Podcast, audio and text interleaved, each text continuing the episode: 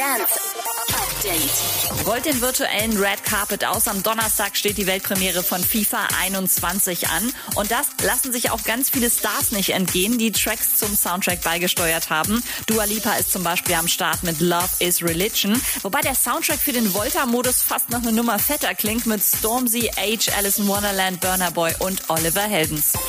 David Guetta hat einen Deal mit der Social VR-Plattform Sensorium Galaxy gemacht. Hinter dem Projekt steckt der Musikstreaming-Dienst von Jay-Z. Die wollen jetzt mit verschiedenen Künstlerkollabos Virtual Reality Musikevents hosten. Felix Jen verbringt gerade sehr viel Zeit im Studio und hat auch schon Vorgeschmack auf einen seiner nächsten Tracks für euch.